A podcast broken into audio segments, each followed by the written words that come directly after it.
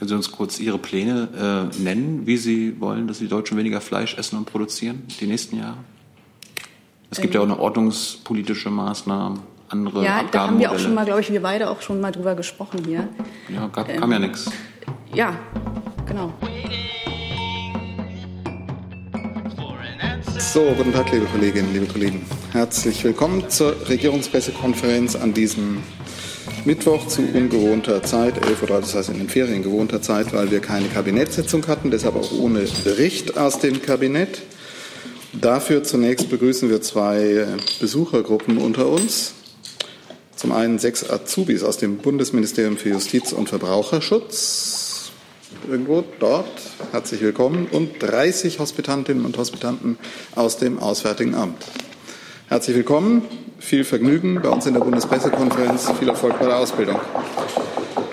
Liebe Hörer, hier sind Thilo und Tyler. Jung und naiv gibt es ja nur durch eure Unterstützung. Hier gibt es keine Werbung, höchstens für uns selbst. Aber wie ihr uns unterstützen könnt oder sogar Produzenten werdet, erfahrt ihr in der Podcast-Beschreibung. Zum Beispiel per PayPal oder Überweisung. Und jetzt geht's weiter. Dann ähm, stellt sich ähm, bei dieser Gelegenheit heute vor, erstmals in dieser Funktion bei uns der neu, ein neuer Sprecher des Bundesministeriums für Verkehr und ähm, Infrastruktur, digitale Infrastruktur, Tim Alexandrin sitzt dort zu meiner Linken. Herzlich willkommen, Herr Alexandrin. Wenn Sie ein paar Worte zu sich sagen, sind wir dankbar. Ja, vielen Dank auch für die äh, Möglichkeit, mich hier heute noch einmal vorzustellen. Ähm, ich bin seit vergangenem September im BMVI in der Kommunikation tätig, dann jetzt eben auch als Sprecher und freue mich bereits auf die Zusammenarbeit mit Ihnen allen, auch an dieser Stelle, ähm, und übergebe dann jetzt erstmal wieder an meine Kollegin Frau Buser. Ja, Herr Alexandrin, dann auf gute Zusammenarbeit. Wir werden Ihnen schöne Fragen stellen. Alles Gute. Danke. So, dann, dass sonst nichts vorab gibt, können wir gleich zu Ihnen fragen. Doch, doch, doch, Halt, Moment. Weil wir ja Freitag ah. keine Pressekonferenz haben, kann ich Ihnen heute die Termine für die nächste Woche schon mal ankündigen, wenn ich das darf. Bitte, wir bitten darum. Am Dienstag, den 13. August, nimmt die Bundeskanzlerin von ca. 16 Uhr bis 17.15 Uhr am Leserforum der Ostsee-Zeitung im Ozeaneum in Stralsund teil. Zunächst wird es ein kurzes Gespräch mit dem Chefredakteur Andreas Ebel und dem Leiter des Hauptstadtbüros des Redaktionsnetzwerks Deutschland, Gordon Repinski geben. Anschließend findet eine Diskussionsrunde mit offenen Fragen der etwa 200 Teilnehmerinnen und Teilnehmer des Leserforums statt. Am Mittwoch tagt dann äh, um 9.30 Uhr das Kabinett unter Leitung der Kanzlerin. Im Anschluss ab 12.30 Uhr empfängt die Bundeskanzlerin dann den litauischen Präsidenten Gitaneas Nauseda mit militärischen Ehren im Bundeskanzleramt. Im Mittelpunkt des Gesprächs werden die bilateralen Beziehungen stehen sowie Europa- und außenpolitische Fragen. Eine gemeinsame Pressebegegnung ist für 13.45 Uhr vorgesehen.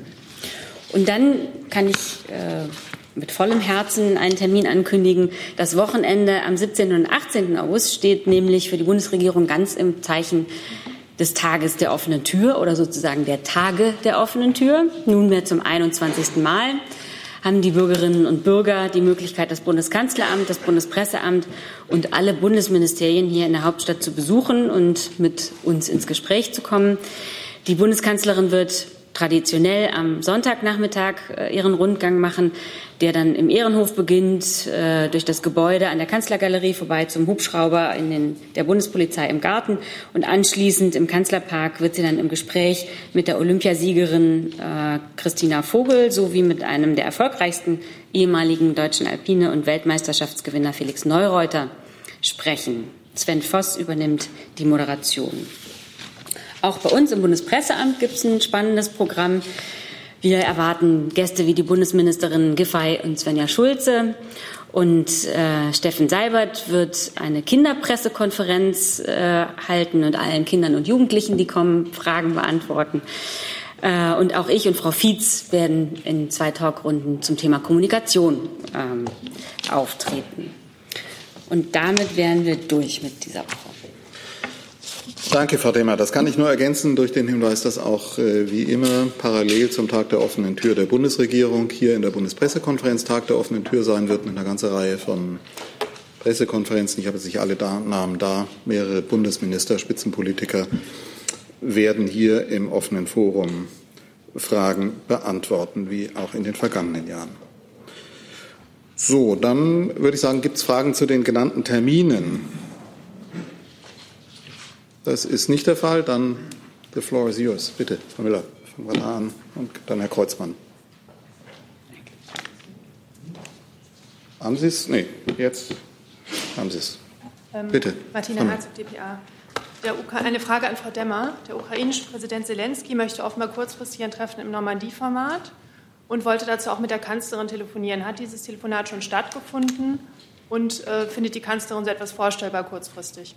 Also Sie wissen ja, wie wichtig uns das Normandie-Format und der Minsk-Prozess ist. Ähm, da finden ohnehin auf Arbeitsebene kontinuierlich Gespräche statt. Über einen anstehenden äh, Termin, wie Sie ihn angesprochen haben, kann ich Ihnen hier nichts berichten. Und von Telefonaten berichten wir immer dann, wenn sie stattgefunden haben, gegebenenfalls. Zu dem Thema gibt es noch Fragen von Herrn Rinke zunächst. Mhm. Also Herr Zelensky hat ja heute mit Herrn Putin telefoniert nach dem Tod von vier ukrainischen Soldaten. Ich hätte ganz gerne gewusst, äh, wie besorgt die Bundesregierung ist über die Situation und Entwicklung in der Ostukraine und ob es da genauere Erkenntnisse gibt, entweder an Frau Demmer oder Frau Adebar. Also wir sind ähm, in Gesprächen darüber, wie man den Minsk-Prozess und das Normandie-Format belebt, wie man zu neuen Gesprächen kommt. Das ist ein Prozess, der aus unserer Sicht eben auf der Arbeits- und auf der Beamtenebene startet, um dort zu Fortschritten zu kommen. Natürlich macht uns dieser Vorfall besorgt, wie das jede ähm, Eskalation, jeder Gewaltvorfall in diesem Gebiet tut. Und umso dringlicher ist es natürlich, dass wir in einen Prozess einsteigen, der wieder hinführt in das äh, in Gespräche über Minsk, denn das ist weiterhin die Basis, auf der wir arbeiten. Die Situation in der Ukraine ist empfindend nach der Präsidentschaftswahl und ähm, deshalb ist es für uns auch wirklich gerade aktuell wichtig, dort ins Gespräch zu kommen mit der neuen Regierung und unsere Position darzulegen. Und wir hoffen, dass wir da ein Stück vorankommen in Richtung Herbst. Zusatz, ja. Darf ich nochmal nachfragen nach der Dynamik oder Entwicklung?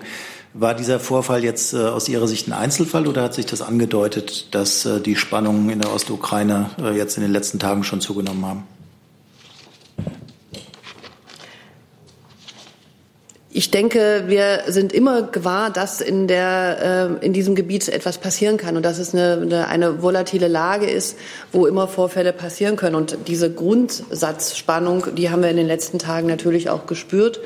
Ähm, aber wir hoffen eben jetzt, dass es uns gelingt, das ähm, einzudämmen, die Situation friedlich zu halten und in Gespräche einzusteigen. Dazu? Ja. Ähm, Offenbar möchte Zelensky den Kiewer Bürgermeister Vitali Klitschko zumindest teilweise in seiner Funktion als Chef der Stadtverwaltung äh, absetzen, vor dem Hintergrund, dass Herr Klitschko in Deutschland eine gewisse symbolische Bedeutung äh, auch hat. Wie bewertet das Auswärtige Amt oder die Bundesregierung diese Pläne? Da muss ich Ihnen ehrlich sagen, das habe ich noch nicht gehört. Deswegen würde ich mich da gerne als schlau machen. Weitere Fragen dazu, Ukraine. Bitte. Äh, Frau Adebar, äh, Herr Zelensky hat auch gesagt, äh, letzte Woche, dass Ende August in Frankreich vorsichtlich äh, gibt es ein Treffen Normandie-Format auf der Ebene äh, Vertreter Außenministerien. Äh, können Sie das bestätigen? Wenn ich das kann, reiche ich Ihnen das nach. Also jetzt nicht.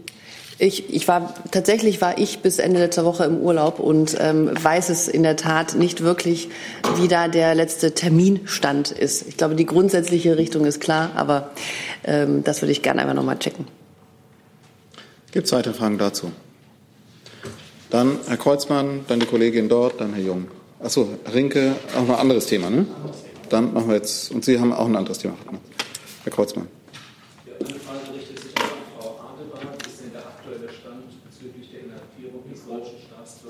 Moment, Moment. In der, Dankeschön. Wie ist denn der aktuelle Stand, Frau Adebar, bezüglich der Inhaftierung des deutschen Staatsbürgers Osman B. in der Türkei? Und äh, muss man da oder kann man, soll man davon ausgehen, dass es sich bei ihm beispielsweise um einen ähm, kurdischen Aktivisten, einen PKK-Befürworter oder ähnliches handelt, ähm, der ähm, dort inhaftiert wurde? Welche Erkenntnisse haben Sie über seine Person? Wir können bestätigen, das haben wir auch schon getan, dass uns dieser Fall bekannt ist, dass das ähm, ein Fall ist, den die Botschaft Ankara und das Konsulat in Antalya betreuen, darüber informiert sind und dass wir die erforderlichen Schritte für eine konsularische Betreuung eingeleitet haben. Da geht es eben um einen Haftbesuch, um Besuch, um weitere Informationen und um Zugang. Weitere Auskünfte zum Betroffenen erteilen wir aus Persönlichkeitsschutzgründen nicht. Und ähm, auch eine ähm, äh, Bewertung der zugrunde liegenden Vorwürfe würde ich hier von dieser Stelle im Moment ähm, nicht vornehmen wollen. Wir haben noch keinen konsularischen Zugang. Wir haben ähm, äh, den Betroffenen auch noch nicht sprechen können. Und das ist für uns eben erst auch einmal ein, ein wichtiger Schritt in Richtung äh, weiteres Verfolgen des Falles. Aber wir sind da dran und wir tun ähm, alles, um unsere, unseren Zugang und unsere Rechte, die wir dort haben, zu wahren und auch wahrzunehmen. Zusatz, ja. Danke, Zusatz. Ja, ähm, wie beurteilen Sie denn den Aufruf des türkischen Innenministers vor einem halben Jahr, der ähm, auch der türkischstämmige deutsche Staatsbürger davor gewarnt hat, äh, regimekritische Äußerungen in Facebook und anderen sozialen Medien zu tätigen? Wir haben ja öfter darüber gesprochen, dass Pressefreiheit und Meinungsfreiheit aus unserer Sicht sehr, sehr hohe Güter sind. Das ist ein Thema, was äh, wir mit der Türkei seit mehreren Jahren anhand verschiedener Fälle immer wieder diskutiert haben und auch immer wieder ansprechen. Insofern will ich ja konkrete Äußerungen nicht ähm, kommentieren, aber das ist ein uns wichtiges Thema und wir treten dafür ein. Was äh, Reisen angeht, ähm, haben Sie vielleicht auch ähm, im Frühjahr verfolgt, haben wir auch unsere Reise- und Sicherheitshinweise her hatten wir noch mal angepasst. Und dort finden Sie auch äh, Hinweise darauf, dass wir leider davon ausgehen müssen, dass auch Aktivitäten auf sozialen Medien oder Äußerungen, die eventuell aus deutscher Sicht ja von der Meinungsfreiheit und auch der Pressefreiheit absolut gedeckt sind, in der Türkei zu Problemen führen können und dass wir solche Fälle wahrnehmen und sehen und dass wir ähm, darauf auch hingewiesen haben in unseren Reise- und Sicherheitshinweisen. Dazu, Herr Jung. Das Innenministerium hat ja nach, dem, nach den Aussagen, die Herr Kreuzmann gerade äh, vom Innenminister äh, gesagt hat, äh, betont, ich zitiere, dass Urlauber aus Deutschland weiterhin mit der traditionellen türkischen Gastfreundschaft empfangen werden würden. Muss man diesen Satz jetzt ganz neu interpretieren? Das ist doch schön, wenn es so ist. Wir sind noch beim Thema Türkei. Dazu bitte. Ja. Fabian von der Mark von der Deutschen Welle, vielleicht eher ins Innenministerium. Äh, können Sie sagen, äh, in welchem Umfang der türkische Staat Informationen über politische Haltungen von deutschen Staatsbürgern hat und vielleicht auch etwas darüber, wie diese Informationen gewonnen werden? Dazu kann ich hier keine Aussagen treffen. Wir sind noch bei dem Thema. Herr Jung. Gibt es für Deutsche die aber, keine Ahnung, einen türkischen Hintergrund haben, türkischstämmig sind, andere Reisehinweise als für nicht türkischstämmige Deutsche, die in die Türkei reisen, Frau Adebar? Aus unserer Sicht sind Deutsche Deutsche. Und es gibt nur eine Reise- und Sicherheitshinweise für alle Deutschen. Aber Sie erkennen an, dass türkischstämmige Deutsche, die in die Türkei reisen, gefährdeter sind als nicht türkischstämmige Deutsche? Jetzt verlieren wir uns in einer ach, wenn was wäre Diskussion. Nee, ich glaube, die Antwort darauf ist der Grundsatz, dass aus unserer Sicht deutsche Staatsbürger deutsche Staatsbürger sind und als solche zu behandeln sind und von uns als solche behandelt werden. Aber sieht das der türkische Staat genauso aus Ihrer Sicht? Fragen Sie ihn. Weitere Fragen zu dem Thema? Das sehe ich nicht. Dann gehen wir zu Ihrer Frage. Kollegin Dort, ich habe Ihren Namen nicht präsent. Haben Sie, Moment. Mikro? Jetzt. Jetzt haben Sie das Mikro. Danke, ja, ich habe es. Ähm, eine Frage ans Ministerium für Ernährung. Was sagt denn die Ministerin zur jetzt laufenden Debatte über eine höhere Mehrwertsteuer auf Fleisch? Also da Mikro, Dankeschön. Ähm, dazu kann ich Ihnen sagen, dass wir dazu heute noch eine Presseinformation rausgeben werden, ähm, auf die ich Sie hier verweisen möchte. Grundsätzlich ist es aber zu begrüßen, dass eine neue Sensibilität darüber gibt, dass ein Mehr an Tierwohl auch mehr Geld kostet und äh, dass es auch klar ist, dass der Landwirt allein auf diesen Kosten nicht sitzen bleiben kann. Also für äh, Stallumbauten zum Beispiel. Und äh, wir diskutieren darüber auch in unserem Kompetenznetzwerk Nutztierhaltung. Und klar ist aber auch, der Verbraucher an der Ladenkasse hat es in der Hand, welche Wirtschaftsweise er mit seinem Konsum und seinem Geldschein unterstützt.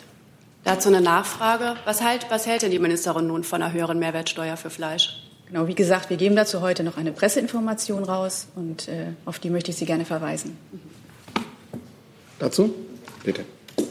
Herr Fichtner, gibt es da vom Umweltministerium Zustimmung? Sie kennen ja unser Konzept für eine CO2-Bepreisung. Ähm, da konzentrieren wir uns bewusst auf die Bereiche Verkehr und Gebäude, weil das die Bereiche sind, wo ähm, die Bepreisung am dringendsten und am schnellsten umsetzbar ist. Im Landwirtschaftsbereich ist das administrativ sehr, sehr viel schwieriger.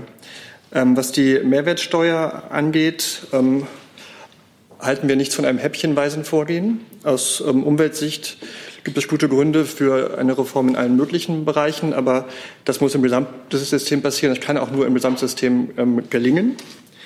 Ähm, aus Umweltsicht sind die hohen Tierbestände und die Intensivtierhaltung das zentrale Problem. Und da gibt es effektivere Mittel als das Mehrwertsteuerrecht, um zu einer Abstockung zu kommen. Ein Beispiel ist das Düngerecht.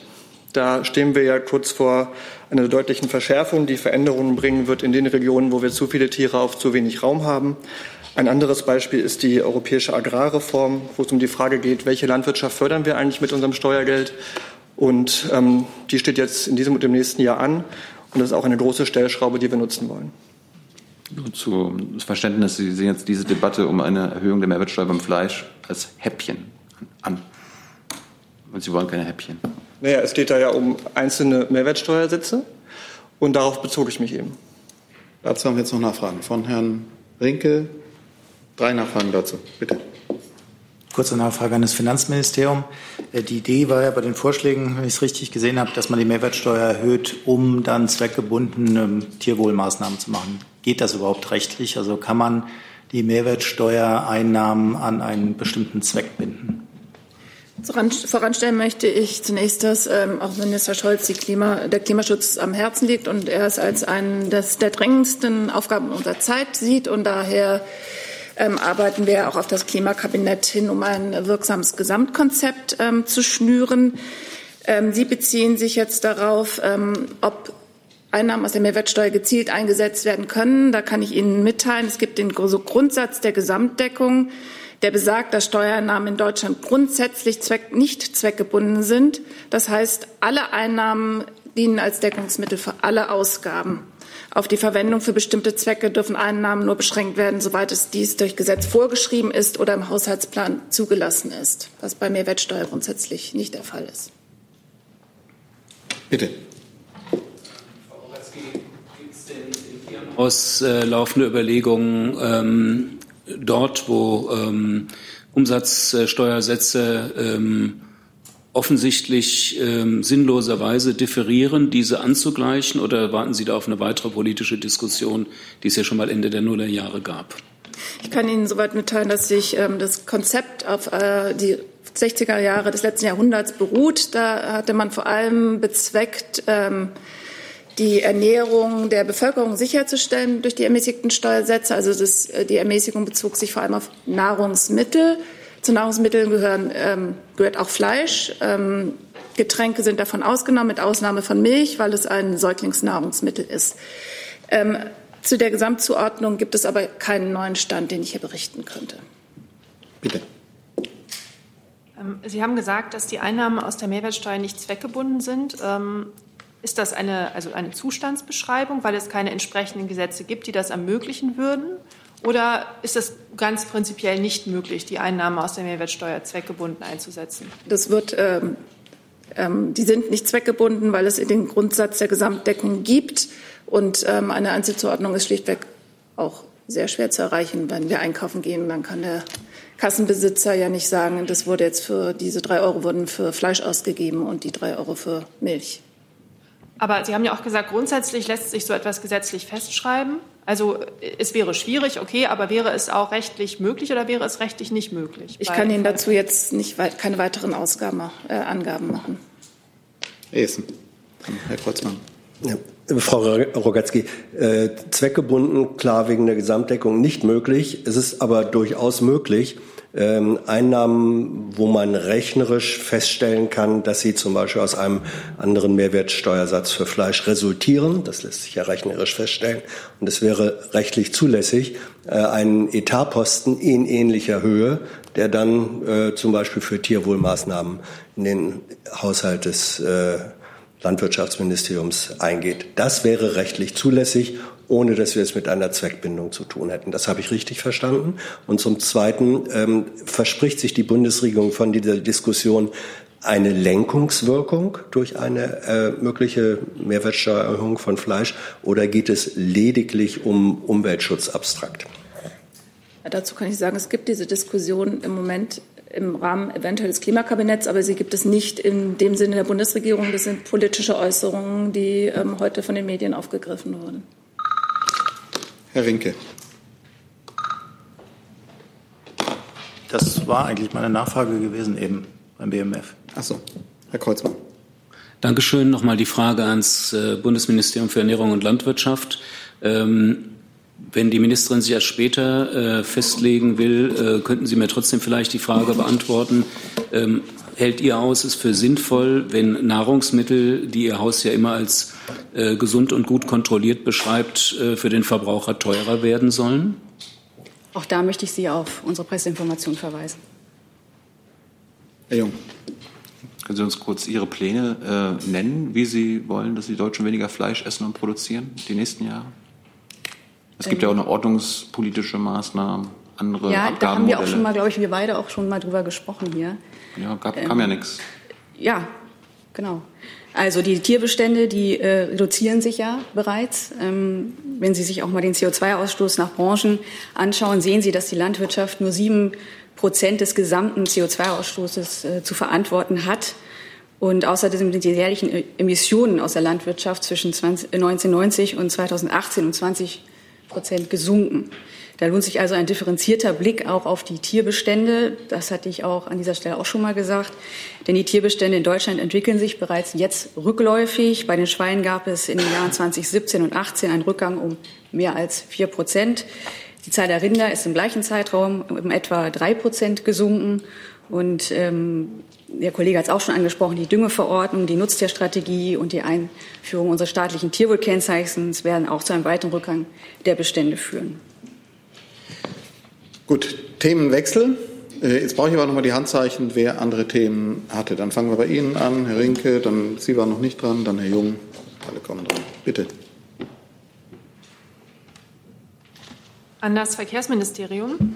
Äh, wie stehen Sie zu dem Vorschlag von Herrn Lauterbach, dass für Fahrer von E-Scootern eine Null-Promille-Grenze gelten sollte? Vielen Dank für Ihre Frage. Vielleicht erstmal ähm, generell auch zur Einordnung. Es gelten für die Elektrokleinstfahrzeuge die einschlägigen äh, Straf- und Bußgeldregelungen zum Führen von Kraftfahrzeugen im Straßenverkehr. Für uns steht natürlich immer an erster Stelle auch die Sicherheit im Straßenverkehr, um vielleicht noch mal im Detail auf die einzelnen äh, Verbote auch einzugehen. Und zwar momentan gilt die 0,5 Promille-Grenze, ähnlich wie es auch beim Pkw ähm, auch gehandhabt wird, gemäß Paragraph 24a des Strafverkehrsgesetzes. Bei Verstoß äh, ist ein Monat Fahrverbot, 500 500 Euro Bußgeld und zwei Punkte im Fahreignungsregister. Bei ab 0,3 äh, Promille macht man sich allerdings auch schon strafbar, wenn man unter Alkoholeinfluss nicht mehr in der Lage ist, sicher am Straßenverkehr auch teilzunehmen. Das äh, fällt unter den Begriff auch Gefährdung des Straßenverkehrs. Ansonsten gilt natürlich auch noch das absolute ähm, Alkoholverbot für all jene unter 21 Jahren und für diejenigen, die Führerschein noch ganz neu haben und auf Probezeit sind. Damit haben wir doch ein umfassendes Paket auch gemacht, wie wir sicher im Straßenverkehr unterwegs sein können. Also ich folge aus Ihrer Antwort, dass Sie keinen Handlungsbedarf sehen und die augenblickliche Gesetzeslage für ausreichend halten. Dem kann ich zustimmen. Neues Thema, Herr Rinke. Ja, Frage an das Wirtschaftsministerium. Es geht um die Singapur-Konvention, die unterzeichnet wurde zur Beilegung von Handelskonflikten. Vielleicht können Sie noch mal sagen, warum das äh, so wichtig ist und wieso die EU, die ja eigentlich für Handel zuständig ist, nicht als Ganzes das unterzeichnet hat. Ich habe gerade den, den Anfang Ihrer Frage nicht verstanden. Die Singapur-Konvention, die heute ratifiziert oder nicht ratifiziert, unterzeichnet wurde zur Beilegung von Handelskonflikten.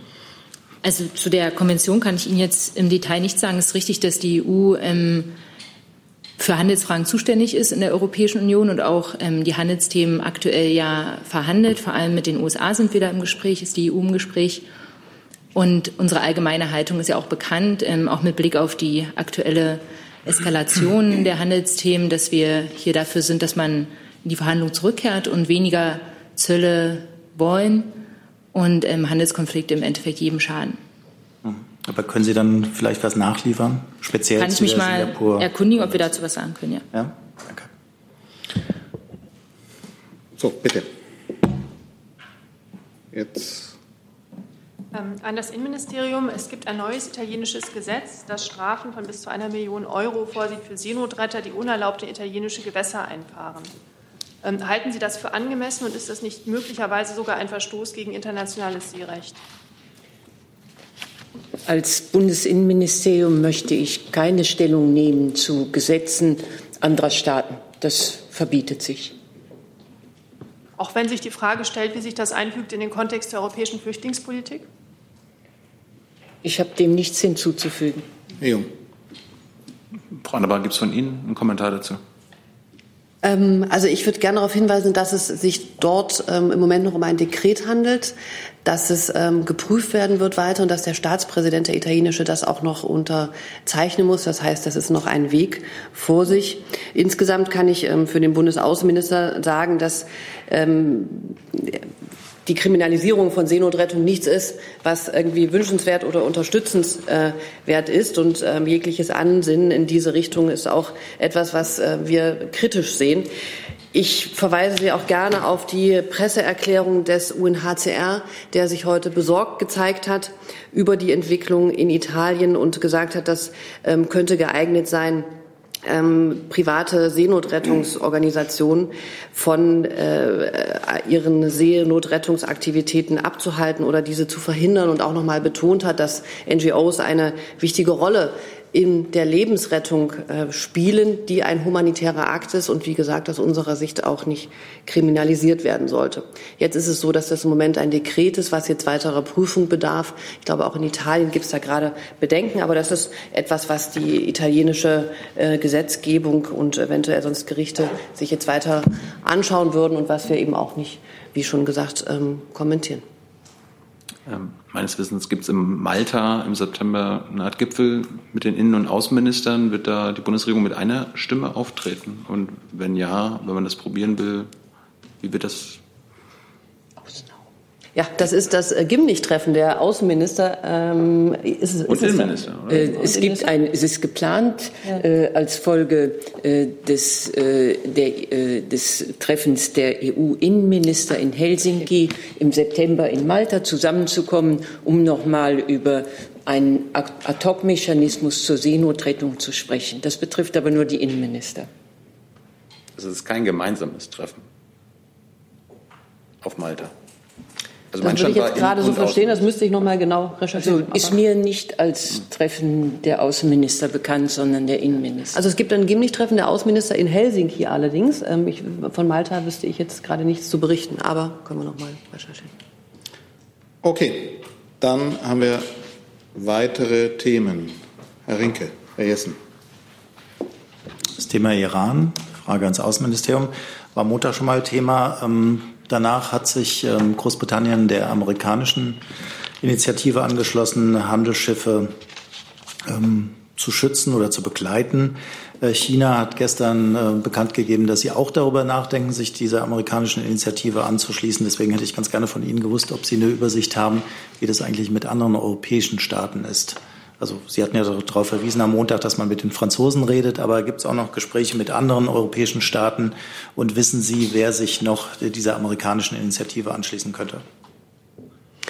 Dass die äh, britische Regierung ähm, sich ähm, der amerikanischen Initiative Sentinel zuneigt, ist eine Äußerung des Außenministers, ich glaube, vom 29. Juli. Das ist ähm, gestern noch mal ähm, oder vorgestern noch mal in den Medien diskutiert worden, aber das ist nichts, was nicht schon da gewesen war vorher.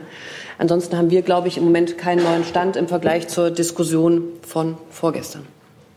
Sie haben keine Sorge, dass die EU-Mitgliedstaaten sich da völlig unterschiedlich äh, einlassen könnten. Also ein Teil sich den Amerikanern anschließt und ein Teil äh, auf die europäische Mission wartet, die aber bisher ja noch nicht gekommen ist. Also ich kann mich da Frau Adebar nur anschließen. Ähm, es gibt keinen neuen Sachstand zum Montag. Ähm, wir sind über eine europäische Mission im Austausch mit den Partnern. Wir stehen da ganz am Anfang, aber es gibt eben keinen neuen Sachstand. Dazu Herr Hessen. Frau Adebar, ein, oder die Brüsseler Zurückhaltung gegenüber dem Vorschlag von Außenminister Maas, eine EU-Beobachtermission einzurichten, basiert ja auf der Einschätzung, dass wenn man das macht gegen den Willen des Iran, man dann kaum zu einem späteren Zeitpunkt als möglicher Vermittler äh, noch fungieren könne. Die Frage ist also, gibt es Gespräche zwischen der Bundesregierung und dem Iran, ob es im iranischen Interesse sein könne, ähm, eine Beobachtermission einzurichten? Ähm, die Brüsseler Zurückhaltung, die Sie ansprechen, habe ich jetzt so nicht wahrgenommen. Wir führen in Brüssel Gespräche. Wir sind natürlich auch und das ähm, mit der iranischen Seite grundsätzlich in einem Dialog. Wenn es darüber was zu berichten gibt, dann melde ich mich. Nachfrage. Ähm, haben Sie in diesem äh, Dialog das Interesse, den Iran davon zu überzeugen, dass eine Beobachtermission auch in seinem Interesse wäre? Ich verweise einfach mal auf Montag, da waren Sie nicht da. Da haben wir das Thema hier schon grundsätzlich diskutiert. Ja, ja, aber da war, äh, man kann ja auch Protokolle lesen, mhm. ähm, da war, glaube ich, dieser Aspekt nicht drin. Deswegen frage ich ja, Sie sind in diesen Gesprächen, verfolgen Sie in den Gesprächen mit dem Iran äh, das Ziel, den Iran davon zu überzeugen, äh, dass er, dass eine solche Beobachtermission auch in seinem Interesse sei. Also ich glaube, wenn wir für eine europäische Mission sind und uns ähm, da in Gesprächen sind, dann, weil wir das grundsätzlich in, in Richtung aller Seiten ähm, dann eine, eine richtige Entscheidung finden und aus Gesprächen, die wir allerseits führen, berichten wir hier, wenn es was zu berichten gibt. Und also ganz grundsätzlich äh, kann ich auch nur noch mal darauf verweisen, dass ähm, äh, ja bei den Gesprächen, die jüngst in Wien geführt worden sind, äh, wir als ganz deutliches Zeichen werten, dass Europa sich eben für den Erhalt des JCPOA einsetzt in allen Aspekten, ähm, die damit verbunden sind. Also insofern gibt es Gespräche zu diesem Thema und ähm, Europa ist sich da eins. Jetzt hatte ich Sie übersehen. Sie, dann hatten wir noch mal Fragen von Jessen Jung. Und gibt es noch weitere Fragen? Dann sind wir schon am Ende. Bitte. Hm, warum kommt das nicht?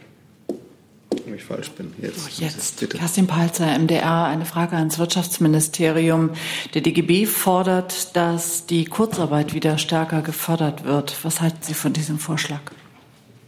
Also zu ähm, Forderungen außerhalb ähm, dieses Kreises äußern wir uns ja generell nicht. Ähm, Tatsache ist, darauf geht das ja zurück, dass die Wirtschaft aktuell langsamer wächst. Das sieht man in verschiedenen Indikatoren. Ähm, das ist vor allem der Unsicherheit im außenmarktwirtschaftlichen Umfeld geschuldet. Der Arbeitsmarkt zeigt sich bisher aber noch ähm, recht stabil. Insofern ähm, kann ich dazu jetzt noch nichts sagen zu solchen Forderungen. Das, Nachfrage, das heißt, es wird momentan bei Ihnen noch gar nicht diskutiert? Momentan ähm, ist es so, dass wir die Forderungen von Bundesminister Altmaier haben, die er schon mehrfach auch wiederholt hat, dass es in diesen Zeiten, in denen die Wirtschaft langsamer wächst, ähm, jetzt an der Zeit ist, auch die Wirtschaft zu entlasten. Das kann über den Bürokratieabbau geschehen, wo wir ähm, Vorschläge vorgelegt haben, über Entlastung bei der Körperschaftssteuer, bei der Unternehmenssteuer, der Abschaffung des Soli. Das sind die Vorschläge, die derzeit bei uns auf dem Tisch liegen und die wir auch kommuniziert haben. Und diese Antwort wird jetzt ergänzt durch das Bundesarbeits- und Sozialministerium. Frau Küchen.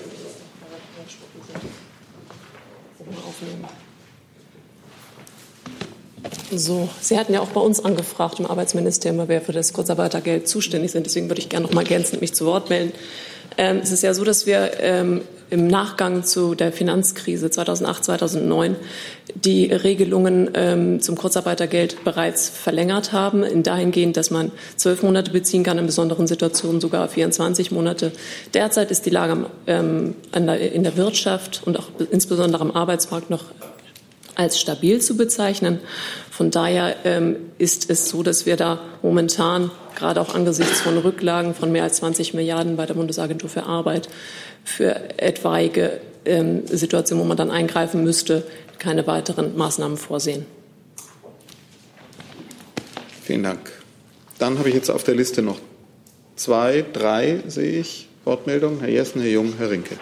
Bitte.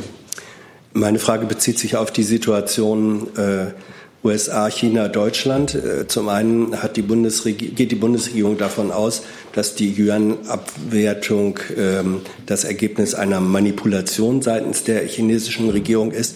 Zum Zweiten können Sie schon abschätzen, wie die Auswirkungen dieses ähm, Handels- oder Wirtschaftskrieges äh, zwischen den USA und China auf die deutsche Wirtschaft und Arbeitsplatzsicherheit sind. Inwiefern werden wir davon oder sind wir davon betroffen? Ich weiß nicht, ob das an Wirtschaft und Finanzen und oder Finanzen geht.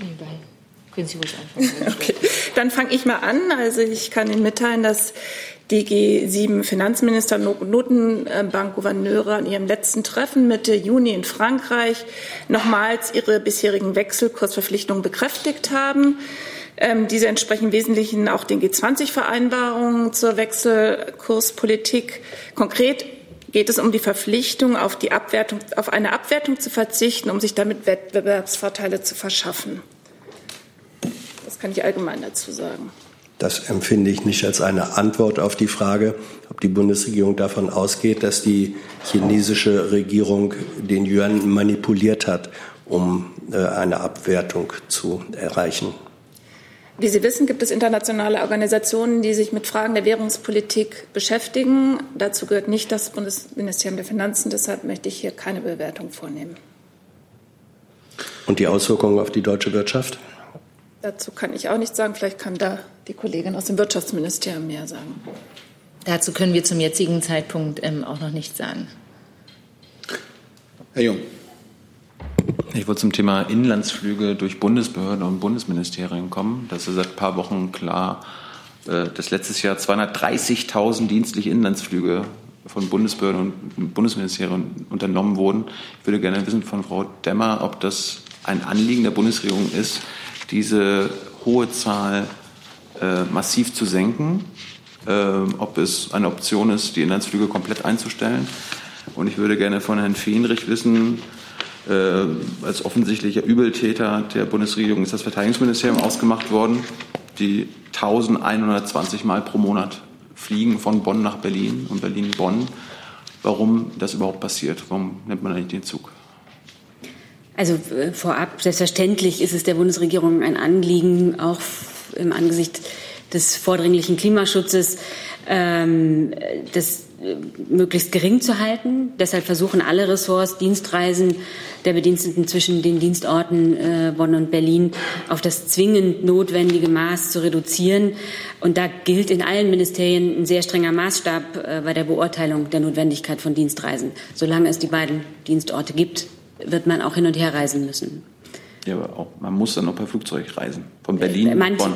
Das wird ja immer terminlich abhängig gemacht. Da kann man die Termine umlegen oder später legen. Wie gesagt, wir geben jetzt hier nicht Auskunft über einzelne Flüge, aber glauben Sie uns, das wird sehr verantwortlich entschieden. Jetzt. Sehr verantwortungsvoll entschieden. Verteidigungsminister, Herr Fähnrich war noch ja. angesprochen. Ja, ich kann eigentlich nur ergänzen, der erste Dienstsitz des Ministeriums liegt in Bonn, der zweite hier in Berlin. Die Reisen dazu, es wurde ja abgefragt, dass die äh, per Flugzeug durchgeführt wurden. Die wurden aufgelistet. Das eine, der eine Faktor ist natürlich der Faktor Zeit, der dafür äh, zur Verfügung steht, als Grundlage genommen wird. Der andere Faktor ist, natürlich wird auch das, äh, das Verkehrsmittel, die Bahn genutzt. Aber es gibt auch die Möglichkeit, zwischen Berlin und Bonn relativ zügig und schnell hin und her zu fliegen und die terminliche Lage entsprechend zu entspannen. Sie haben sicherlich recht, wenn man Termine umlegen kann, aber der Tag hat nur 24 Stunden. Und wenn die entsprechende Lage so ist, dann erfordert das auch. Und auch im Verteidigungsministerium werden diese Flüge ja nicht wahllos herausgegeben, sondern die werden auch bedacht und entsprechend gesondert äh, bewertet. Vielleicht eine konkrete Nachfrage mal an Herrn Feenrich, Herr Fichtner. Ich bin dankbar für Ihre äh, Einschätzung. Aber also es gibt eine Nachfrage, ein, entweder jetzt nee, oder wenn er noch geantwortet hat. Das können Sie sich aussuchen. Ich lasse Ihnen okay.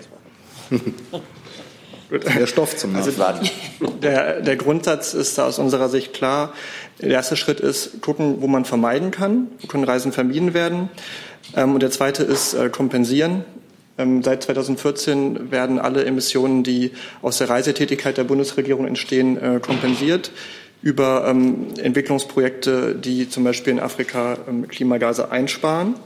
Beim Vermeiden wollen wir noch besser werden. Also wir haben jetzt zum Beispiel mit dem Umweltausschuss vereinbart, dass die Beamten aus Bonn, die vielleicht nur für fünf Minuten in den Umweltausschuss kommen müssen, das auch per Videokonferenz erledigen können und nicht mehr hin und her fliegen müssen. Das ist, ähm, ist ein, ein, kleiner Beitrag und das gibt es auch in anderen Bereichen. Auch innerhalb des Ministeriums gucken wir, dass wir mehr mit Videokonferenzen arbeiten, ähm, damit wir da möglichst solche Flüge vermeiden können. Ähm, was die Rahmenbedingungen angeht, haben wir gerade auch innerhalb der Bundesregierung ähm, ein Gespräch darüber, ob wir das Bundesreisekostengesetz ändern können, um gerade für solche mittleren Distanzen ähm, das Bahnfahren zum Grundsatz zu machen und das Fliegen zur Ausnahme. Also auch, auch da sind wir im Gespräch. Dass wir das, was dann übrig bleibt, kompensieren, ist, glaube ich, sinnvoll und auch mit Blick auf die klimaneutrale Bundesverwaltung, die wir werden wollen im nächsten Jahrzehnt, eine gute Maßnahme. Jetzt gibt es eine Nachfrage und dann ist Herr Rinke. Gut, dann konkret zu ähm, Ihren Flügen, Herr Fenrich. Können Sie uns dann Vergleichszahlen nennen, wie oft man von Bonn nach Berlin und Berlin-Bonn den Zug nimmt, damit wir also, das vergleichen können? Sicherlich, wahrscheinlich nicht heute, weil es eine riesen Auflastung sein wird. Wir werden es probieren, aber auf Tasche habe ich die jetzt gerade nicht. Hey Leute, Jung und Naiv gibt es ja nur durch eure Unterstützung. Ihr könnt uns per PayPal unterstützen oder per Banküberweisung, wie ihr wollt. Ab 20 Euro werdet ihr Produzenten im Abspann einer jeden Folge und einer jeden Regierungspressekonferenz. Danke vorab. Herr Rinke. Ja, noch das Thema nochmal ans Auswärtige Amt. Es geht um Hongkong. Äh, da gibt es ähm, ja, Warnungen, dass äh, China auch die Armee einsetzen könnte gegen die Demonstranten. Ich hätte ganz gerne gewusst, wie besorgt die Bundesregierung äh, über die Entwicklung in Hongkong ist und ob die Bundesregierung auch irgendeine Rolle in diesem Konflikt spielt, weil sie Kontakte zum Beispiel mit der chinesischen Führung hat oder mit der von Hongkong. Wir nehmen die aktuelle Situation und die Berichte mit großer Sorge zur Kenntnis und ähm, rufen dazu auf, an einem friedlichen und konstruktiv geführten Dialog sich zu beteiligen, damit die Lage in Hongkong nicht weiter eskaliert. Aus unserer Sicht, und das machen wir auch deutlich, ist es wichtig, dass die im sogenannten Basic Law, ist das für Hongkong verankerten Grundrechte der Bevölkerung, und dazu gehört aus unserer Sicht das Recht auf friedliche Demonstration und freie Meinungsäußerung nicht eingeschränkt werden. Das ist für uns die Basis der Argumentation, von der wir ausgehen. Ähm, wir sehen, dass die Bevölkerung von Hongkong ähm, entschlossen ist, und das sehen wir in den letzten Wochen, diese Rechte, die in diesem Gesetz verankert sind, ähm, in friedlicher Weise deutlich zu machen und auch zu verteidigen. Und das ist etwas, was die Bundesregierung natürlich grundsätzlich nur unterstützen kann. Hinsichtlich des Auslieferungsgesetzes, was ja der Anfangspunkt dieser Welle von Demonstrationen war, haben wir gemeinsam mit anderen EU-Mitgliedstaaten ähm, gegenüber der Hongkonger ähm, Regierung ähm, argumentiert und auch unsere in einem Brief unsere Bedenken und unsere Haltung durchsetzlich, äh, grundsätzlich zum Ausdruck gebracht. Und ähm, ich glaube, unsere Haltung ist ähm, allen Seiten auch dort bekannt. Gut, damit sind wir am Ende. Noch eine Frage, noch ein Thema dazu oder bitte? Plant das Auswärtige Amt, die Reisehinweise für Hongkong zu verschärfen? Darauf kann ich an dieser Stelle um äh, nur antworten, dass wir fortlaufend unsere Reise in Sicherheitshinweise anpassen und überprüfen. Und wenn es etwas ähm, zu veranlassen oder zu ändern gibt, dann werden wir das tun und dann teilen wir das mit. Gut, damit sind wir am Ende der Frageliste und am Ende dieser Pressekonferenz. Herzlichen Dank für Ihren Besuch.